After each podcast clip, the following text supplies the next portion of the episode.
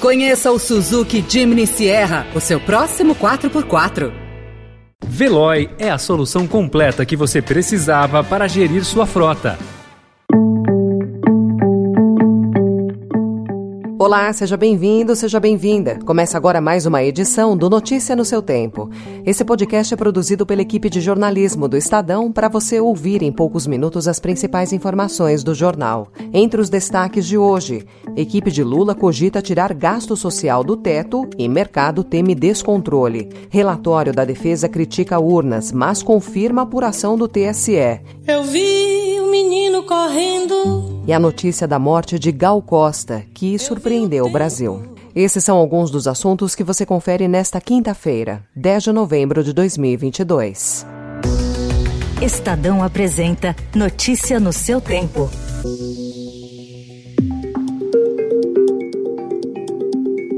O plano em estudo pela equipe do presidente eleito Luiz Inácio Lula da Silva de retirar de modo permanente os desembolsos com transferência de renda do teto de gastos foi mal recebido pelo mercado financeiro. A medida, uma das opções para manutenção do pagamento do auxílio de 600 reais em 2023, foi defendida pelo líder do PT na Câmara, o deputado Reginaldo Lopes. A ideia está ganhando força na equipe de transição, que antes priorizava uma licença temporária para gastar além do teto teto, por meio da chamada PEC da transição. Para analistas, retirar de forma permanente gastos do teto significaria a deterioração da trajetória da dívida pública e o fim da previsibilidade da política fiscal.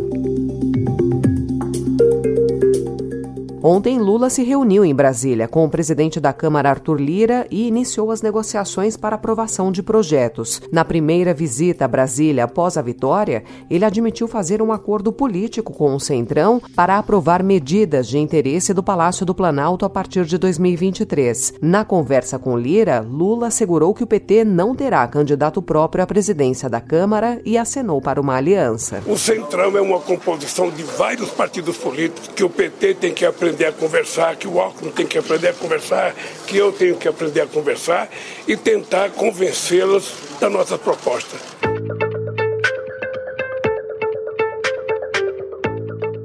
Após três meses de fiscalização, o Ministério da Defesa enviou ao TSE relatório que não aponta fraudes no sistema de votação e reconhece que os boletins de urna e os resultados oficiais são idênticos. O ministro Paulo Sérgio Nogueira, porém, citou um suposto risco de que um código malicioso possa interferir nas urnas. Antes mesmo da divulgação do relatório dos militares, Lula saiu em defesa do processo eletrônico de votação. A urna eletrônica é uma conquista do povo brasileiro.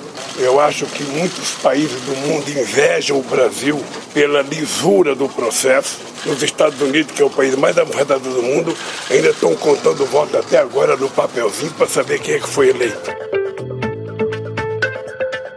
E nos Estados Unidos, contrariando as pesquisas e as expectativas de analistas, os democratas conseguiram uma proeza: conter a onda republicana nas eleições de meio de mandato. Quem festejou foi o presidente Joe Biden. Ele disse que os americanos enviaram uma mensagem clara de apoio à democracia e ao direito ao aborto. It was a good day, I think, for democracy.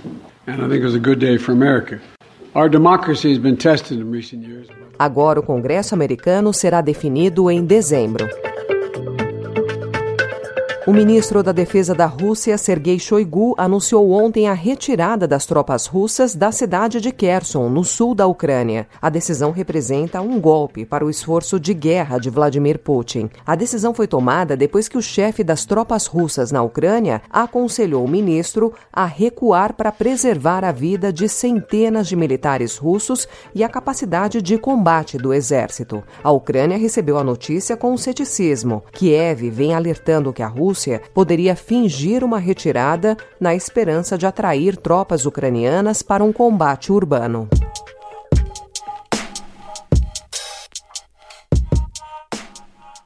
O Estadão também informa hoje que pelo menos 9 milhões de moradores do estado de São Paulo estão com a terceira dose da vacina contra a Covid em atraso, segundo o balanço da Secretaria da Saúde paulista. Com a nova alta de casos do vírus na última semana, especialistas têm afirmado que terceira e quarta injeções são a melhor forma de evitar o avanço acelerado da doença. Também recomendam, principalmente para grupos mais vulneráveis, retomar o uso de máscaras em lugares fechados. Eu vi o menino correndo.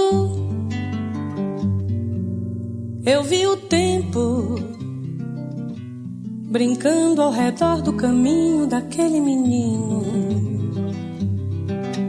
Eu pus os meus pés no riacho e acho que nunca os tirei. O sol ainda brilha na estrada e eu nunca passei.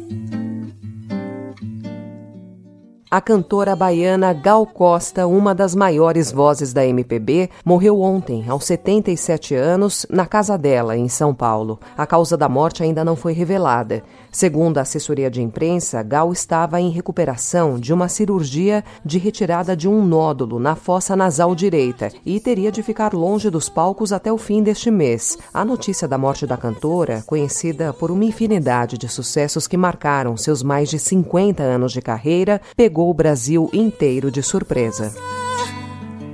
Me leva a cantar,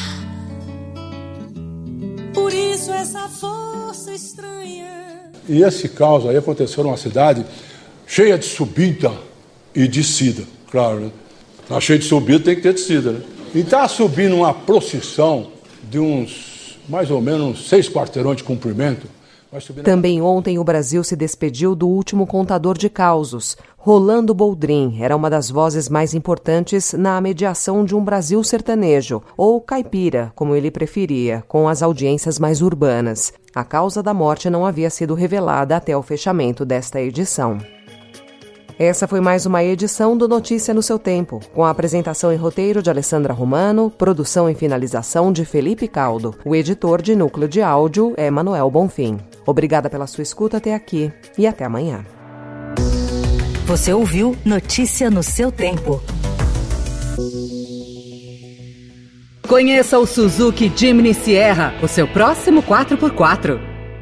Procurando a rota mais inteligente para gerir sua frota? Veloy é a solução completa que você precisa. Acesse veloy.com.br/empresa e descubra um caminho prático e eficiente para a gestão da sua empresa.